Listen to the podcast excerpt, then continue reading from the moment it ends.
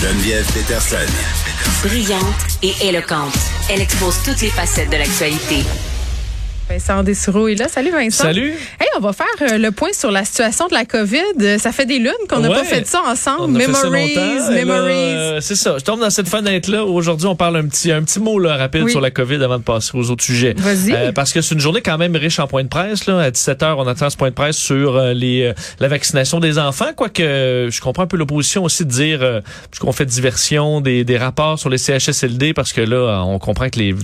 On peut déjà... Hey, pour vrai, c'est un peu de mauvaise un petit- foi. quelque chose là. Ah, là. Franchement. À 17h, euh, Clic Santé, ça marche déjà. Ça fait des la jours. vaccination Non, va mais se ça faire. fait des jours qu'ils nous en parlent la vaccination Oui, des enfants. Mais ça fait ça des jours. tombe une bonne journée.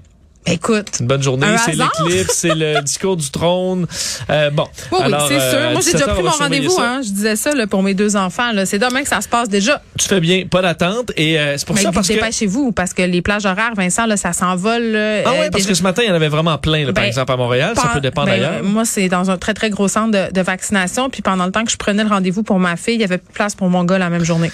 OK. Donc, il euh, faut y aller. c'est le temps. Il y aura la vaccination dans les écoles aussi, donc ça se peut que Ouais, ça je je voulais régler ça. rapidement. Même aussi, ça sera deux genre à- soirées euh, vaccinales demain et après-demain. C'est ça, j'aurais été du genre à vouloir me, me, me- me réserver ça le plus tôt possible. Ouais. Mais c'est juste un mot sur, euh, il y a quand même de l'attente. J'entendais des collègues tantôt qui parlaient de, euh, est-ce qu'on va avoir les détails sur le temps des fêtes, euh, quand Ouais. est-ce qu'on va donner des détails? Je pense pas que le gouvernement va être clair sur les détails ou sur des relâchements Mais dans qu'on le temps sait des pas, fêtes. euh, ouais. Euh, sachant l'année passée, on se souvient ce qui s'est passé, on avait annoncé des... qu'est-ce qui s'est passé Ah, on donc? nous avait dit let's go, c'est les fêtes, plus de règles ou presque. Là, les gens sont pas faits. Puis je, ce qu'on- on s'inclut là-dedans. là, on avait ah, ok, ben là, visiblement, on s'en sort, lumière au bout du tunnel. Euh, on est un an après, puis on est encore là-dedans. Mais euh, je pense pas qu'on va aller là, surtout avec. Et je pense que François Legault va faire assurément euh, le point sur ce qui se passe en Europe. Oui. On a vu qu'à chaque vague en Europe, ça s'en venait chez nous après. Est-ce qu'on peut l'éviter celle-là? Peut-être. Mais j'ai envie de te dire, euh, parce que j'en parlais hier à l'émission, que la couverture vaccinale en Europe est vraiment pas la même qu'ici. Oui. Hein. Sauf Faut que pas je regarde- trop vendre la peau de l'ours puis se penser bon non plus. pour ça que moi, le pays que je surveille, c'est le Portugal. parce Pourquoi? que le Portugal a à peu près le même taux de vaccination que chez nous. Ok. C'est le pays le plus vacciné, euh, si je me trompe pas, d'Europe. Il y a peut-être des plus petits pays. Qu'est-ce qui se passe au Portugal, Ben, ça, ça monte. Ils ont une vague, mais beaucoup moins prononcée. Si tu me compares, euh, ben, il y a des pays, écoute, à 24 le taux de vaccination, la Bulgarie. Hum. Euh, mais si on prend l'Allemagne, qui est plus autour de 67, que les Portugais, c'est 87 presque pour Hum. cent vaccinés. Euh, ça monte, mais les hôpitaux sont pas submergés. Ben, c'est une ça. tension qui monte graduellement. C'est plus que contenable. je pense que c'est ça qu'il faut retenir. Puis Christian Dubé l'a d'ailleurs répété à, à plusieurs reprises quand on dit qu'il va falloir apprendre à vivre avec le virus. Je pense qu'on sait là que même si on est vacciné, on peut l'attraper la COVID. C'est juste que les conséquences sont vraiment moins graves, Oui. l'hospitalisation et tout ça. Donc tu sais à un moment donné, euh, quand tout le monde est vacciné, il va falloir qu'on qu'on Ouais, qu'on avec le commence. risque. là, Sauf que on, je pense que là, ce que ça montre, le Portugal et ailleurs et l'Europe, c'est qu'il va falloir quand même avoir les pieds sur les freins encore sur la sur la COVID. Donc le monde là, où les enfants sont vaccinés puis tout est ouvert. Euh, fait, ici presque tout est ouvert, mais les, les, mesures qu'on a, le fait qu'on a été prudent, ça paye. Quoique les chiffres montent là aujourd'hui, on a presque 700 cas. Puis ce qu'on a vu souvent. autour de ça depuis Ben, quelques jours quand même. Là. Non, ben oui et non, parce qu'un mardi, là, normalement, la semaine dernière, on était dans le coin de 5, on avait, on avait 517. Oui, mais Euh, le lundi puis le mardi, y en a toujours moins. Ben, parce ça, que la fin de semaine, on- les gens vont moins se faire tester. Mais là, on est mardi, puis il n'y en a pas moins. Ouais, c'est ça. Euh, donc, ça m'inquiète. C'est une hausse d'à peu près 30 Faut donc, voir euh, la tendance. Euh. C'est pour ça que je m'attends pas à ce qu'il y ait de, de grands euh, relâchements. D'ailleurs, aujourd'hui, l'OMS sortait euh, un chiffre assez effrayant pour l'Europe, s'attendant, si la tendance se maintient, à ce qu'il y ait 700 000 morts en Europe d'ici le mois de mars. Euh, et qu'au printemps, on se retrouve avec deux, un total de 2,2 millions de décès euh, depuis le début de la pandémie en Europe. Donc, on ajoute un 700 000 morts à ce point-là, alors où on a des vaccins disponibles, où la population peut, où les, les vaccins euh, dans ces pays en Europe, là, Mais tu peux aller te faire vacciner. C'est pas, pas- des pays qui n'ont pas accès aux vaccins. C'est ça qui est frustrant. Dans certains pays, on n'a pas, on réussit plus à convaincre les gens d'aller se faire vacciner. On a encore un 30% de gens euh, qui qui le sont pas. Euh, 4200 morts en Europe euh, à chaque jour en ce moment. Donc la situation qui est vraiment difficile. Et tu as vu euh, dans les Antilles les manifestations contre eux l'obligation vaccinale dans le système de santé euh, chez les pompiers aussi là. Ça écoute, ça a viré en merde des Ouais, manifestations de la, merde, là, violence. Dans les Pays-Bas, en Autriche. C'est ça. Donc le fait qu'ici ça se passe plutôt bien, qu'on ait une Ouais. montée plus tranquille, euh, c'est ça montre que ce les sacrifices qu'on a fait dans les derniers mois vont être peut-être payants pour que cette vague soit plus une vaguelette ou une petite vague. En tout cas, ça me fait reconsidérer mon fantasme de quarantenaire. Euh, En juin, je vais avoir 40 ans. Puis avant la COVID, euh, on était supposé aller en Italie, fait que je me disais bon, ben là c'est là, là, on ira.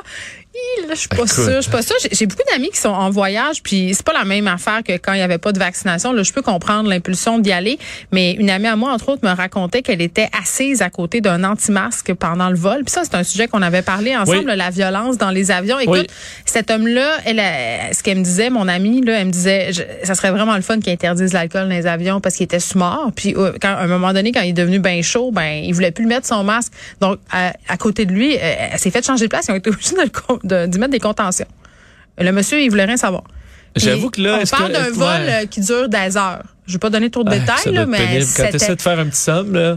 ben, c'est surtout que mon amie, elle est là en se disant, c'est correct, on a le droit. Mais elle avait quand même des appréhensions, tu sais. Puis à un moment donné, puis là, elle est à destination, puis c'est super le fun, c'est sécuritaire, puis euh, c'est ce que je comprends. Mais mais le, le, le chemin pour y aller, là, elle l'a trouvé très très laborieux. Puis je sais qu'elle est pas la seule parce qu'on voit des stories de personnes euh, qui partagent euh, sur Instagram là, des anecdotes du genre dans les aéroports, le fait que ça soit un peu chaotique, puis qu'il y ait des gens qui soient qui sont vraiment récalcitrants. Là. Ben, je suis allé au cinéma pour la première fois depuis le début de la pandémie euh, voir Dune euh, la Ah, semaine dernière. Oui, oui, c'est ça. Et euh, j'ai fait le saut. Écoute, j'étais, je pense que 85% des gens euh, enlevaient leur masque. là. Et c'est plein là.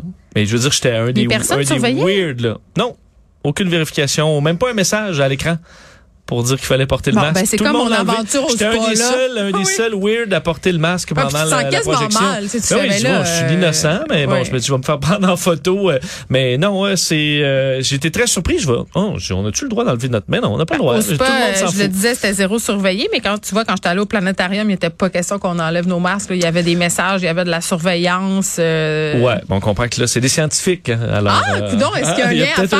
il y a peut-être un petit peu de Bon, mais dans, dans le cas des avions, parce qu'on s'en était déjà parlé, Oui. euh, toi et moi, des solutions, parce que les, les personnes qui travaillent, euh, bon, euh, il faut plus dire hôtesse de l'air, Les les, agents de bord sont écœurés, sont à bout. Ben oui, mais là, euh, ça va être quoi la solution? Est-ce que c'est plus servir d'alcool? Euh, ben, honnêtement, je, je- je trouve que c'est quand même un bon point. Euh, Un petit verre, ça fait du bien en vol, mais c'est sûr quelqu'un qui est déjà sur le bord d'enlever son masque, deux gin là, tonic, ça se euh, peut qu'il commence à faire. Ouais, tu deviens plus courageux. Euh, parce qu'on cherchait des solutions, là, on en, Ouais. s'en est parlé ensemble Ben, dans les une derniers mois. pour interdire les, Ouais, les- certaines personnes. C'est ça, des listes noires de passagers qu'on peut se transférer d'une compagnie à l'autre pour Ouais. pouvoir bannir vraiment tous les idiots. Mais là, il y a aussi l'argent. Des fois, c'est là que ça, que ça joue. Et euh, la, la, la Federal Aviation Administration aux États-Unis vient d'émettre une série de, euh, de constats d'infraction pour des gens qui ont fait du trouble dans des avions. Et ça monte assez vite parce que dans le cas le plus cher, c'est 40 800 dollars d'amende. Ça fait cher de l'aller-retour à Cancun. Euh, oui, je comprends que des fois, il y en a des fous dans la première classe qui sont millionnaires, qui ont peut-être le moins les moyens, mais il y en a quand même aussi qui, euh, Ah oui. 40 000, ça, fait mal. c'est-tu, euh, les mêmes qui ont des Porsche ou des Mercedes puis qui stationnent dans les no parking en se disant Hey, moi, étiquette de 72 pièces, je m'en. Je m'en fous, accélère devant les euh, photoradars. Excellent. Mais euh, quand même 40 000 pour la majorité des, des mortels, là, ça fait ça Ah fait oui. mal. Le cas le plus donc le, le- pour atteindre 40 000, là, je vais te dire quand même ce que Qu'est-ce ce qu'il faut faire? Qu'est-ce qu'il faut faire? Parce que dans ce cas-là, c'est c'est la totale. Euh, C'était dans un vol au mois d'avril chez Southwest Airlines. Le gars, euh, il euh, bon avait amené sa- sa- son alcool dans l'avion, réussi à entrer de l'alcool dans Mais, l'avion. OK, c'est ça, t'as pas le droit de faire ça T'as pas là, le droit. à la base. OK. Euh, et donc la- la- la- l'agent de bord lui dit d'arrêter de boire parce qu'elle voit là, il, il boit son alcool. petit col, lui, là. là. Le passager donc se choque et va euh, attoucher sexuellement l'agent de bord en se levant. Ben, donc coudonc, euh, hein. écoute les mains Un être baladeuses. humain d'exception. Euh, ensuite s'en s'en va dans la salle de bain pour commencer à fumer du pot. Mais voyons! Et là sort, on l'arrête en colère, ce débat. Alors euh, lui ça pour tout ça là c'est 40 000 dollars pour euh, avoir agressé On dirait euh, quasiment une que c'est un prank. Tu sais, c'est hey, euh, qu'est-ce que je pourrais faire de pire? va fumer du pot. Euh, L'autre, ensuite, le, le- le suivant, c'est euh, 24 000 Alors, qu'est-ce qu'il Ok. faut faire pour avoir 24 000 Le gars, c'est plus léger. Euh, arrêtait pas d'enlever son masque. S'est mis à crier euh, This is America, this is free speech. Euh, et finalement, ce, ce, ce- bon, ce, ce- euh, ce- et en fait, c'est ça. euh, Il, il est allé uriner dans sur le plancher des Ben là, toilettes. Vincent, c'est-tu moins pire que fumer du pot des toilettes puis c'est à terre? Voyons, c'est pire. Ben, c'est pire, sauf que là, t'as pas à toucher sexuellement à l'agent de bord. là, Je ce qui était peut-être le dire- le plus coûteux. Oui. Ensuite, c'est mis à insulter, euh, évidemment, les agents de bord et compagnie. Oh. Alors, euh, 24 000 Hey, tu dois-tu le regretter, ta bulle au cerveau? Tu sais, la fois où tu pognes les nerfs comme dans l'enragé, là, t'es dans l'avion, puis tu décides que toi, là. Là, tu dis, je m'en fous. Puis là, après ça, oui, tu y vas en ligne. Puis après, tu sais, quand le- l'effet de l'altitude, C'est c'est estompé, que t'as dégrisé dans ton cachot. Hmm. Ouais, 24 000, Est-ce que ça, ça peut faire mal. Mais je pense que c'est peut-être une des bonnes façons de faire. On charge, on charge, puis peut-être que certains pourront euh, Ouais. réfléchir. Fait que maintenant, dans les avions, on charge pour tout, hein, les pinottes, les écouteurs et les insultes. Si vous voulez enlever votre masque, monsieur, pas de problème, c'est 16 000. Je voulais que je prenne votre carte tout de suite ou plus tard. Parce qu'au bout du compte, ça va vous coûter ça. L'argent, c'est c'est l'honneur de la guerre, c'est là où ça fait mal. Exactement. Donc, euh, moi, je pense qu'on devrait aller de l'avant puis se slacker sur l'alcool. Vraiment. De toute façon, là, entre toi puis moi, là, du monde chaud dans l'avion, là, pandémie ou pas, là, tu sais, les, les Soulons qui gueulent puis qui parlent puis qui se promènent partout puis qui sont loud, là, c'est vraiment très rochant. C'est vraiment désagréable. Moi, Oui. ça m'a déjà gâché une coupe de vol, sérieusement. Ben, ouais, tu descends en basse altitude puis un parachute. Tu leur donnes tout ce qu'il faut pour survivre, un petit Zodiac, euh, un bateau gonflable. Puis tu fais juste leur dire, bon, ben, on vous gérez à partir de là. Extraordinaire. On a les solutions. euh, ils ont juste à nous appeler. Tu me parles de James Bond? Oui, un mot sur euh, Mon héros. Des, ben, des épidémiologistes qui avaient peut-être un peu de temps libre. En fait, c'est un- d'ailleurs un de- des épidémiologistes, d'ailleurs cette petite étude là, quand même parue dans la revue scientifique Travel Medicine, euh, qui s'est basée sur sa propre histoire parce qu'il dit avoir beaucoup fait de voyages et avoir contracté plusieurs infections lors de séjours à l'étranger. Ouais. Et il s'est dit comment James Bond peut lui se promener d'un pays à l'autre. Euh, est-ce qu'il sait- est-ce qu'il est malade? Est-ce que dans le fond il est plein de maladies euh, James Bond Alors ils ont vraiment étudié quoi, le les ver 25 solitaire? films. Ben, je veux dire euh, ça va pas bien pour euh, pour James. 25 films, 86 voyages entre 1962 et 2021, euh, 47 grandes régions visitées où il y a beaucoup de problèmes. Entre autres, la, le grand problème, la diarrhée. On dit la diarrhée du voyageur aurait euh, gâché les plans de James Bond dans au moins la moitié de ses voyages, parce que d'ailleurs on le voit Il jamais. n'y a pas d'imodium. Mais il y a deux scènes dans tous les films on le voit se laver les mains. Euh, en général, euh, ben, c'est Non, mais ça. ça, c'est les affaires absentes du cinéma. C'est drôle. là. Les, les gens qui mangent jamais, qui vont jamais aux toilettes. euh, C'est ça. Mais là, on le voit qui, admettons, admettons qu'il est en train de, qu'il rentre dans un restaurant, Ouais. là, il s'assoit, commande, puis tu le vois manger, prendre son drink, là, donc tu vois qu'il est pas allé aux toilettes, là, ça n'a pas été coupé au montage, tu vois le début Ah oui. jusqu'à la fin, prendre l'eau du robinet dans certains euh, pays, Hépatite. et là tu te dis bon ben, il est, écoute, c'est c'est c'est ça bol, c'est quand même nuisible quand t'as à défendre le monde. Oh, mais sa Ah. flore intestinale est surpuissante. C'est James Bond. Ben, c'est déjà bon. adapté. tu Bon, on se dit ça. Mettons qu'il y a, y y la fleur parfaite, là, blindée. Là où ça a vraiment le gros problème, dans You Only Live Twice, là, tu ne vis que deux fois, James Bond est en 1967 au Japon, en pleine crise du H2N2, donc euh, une variante de la grippe.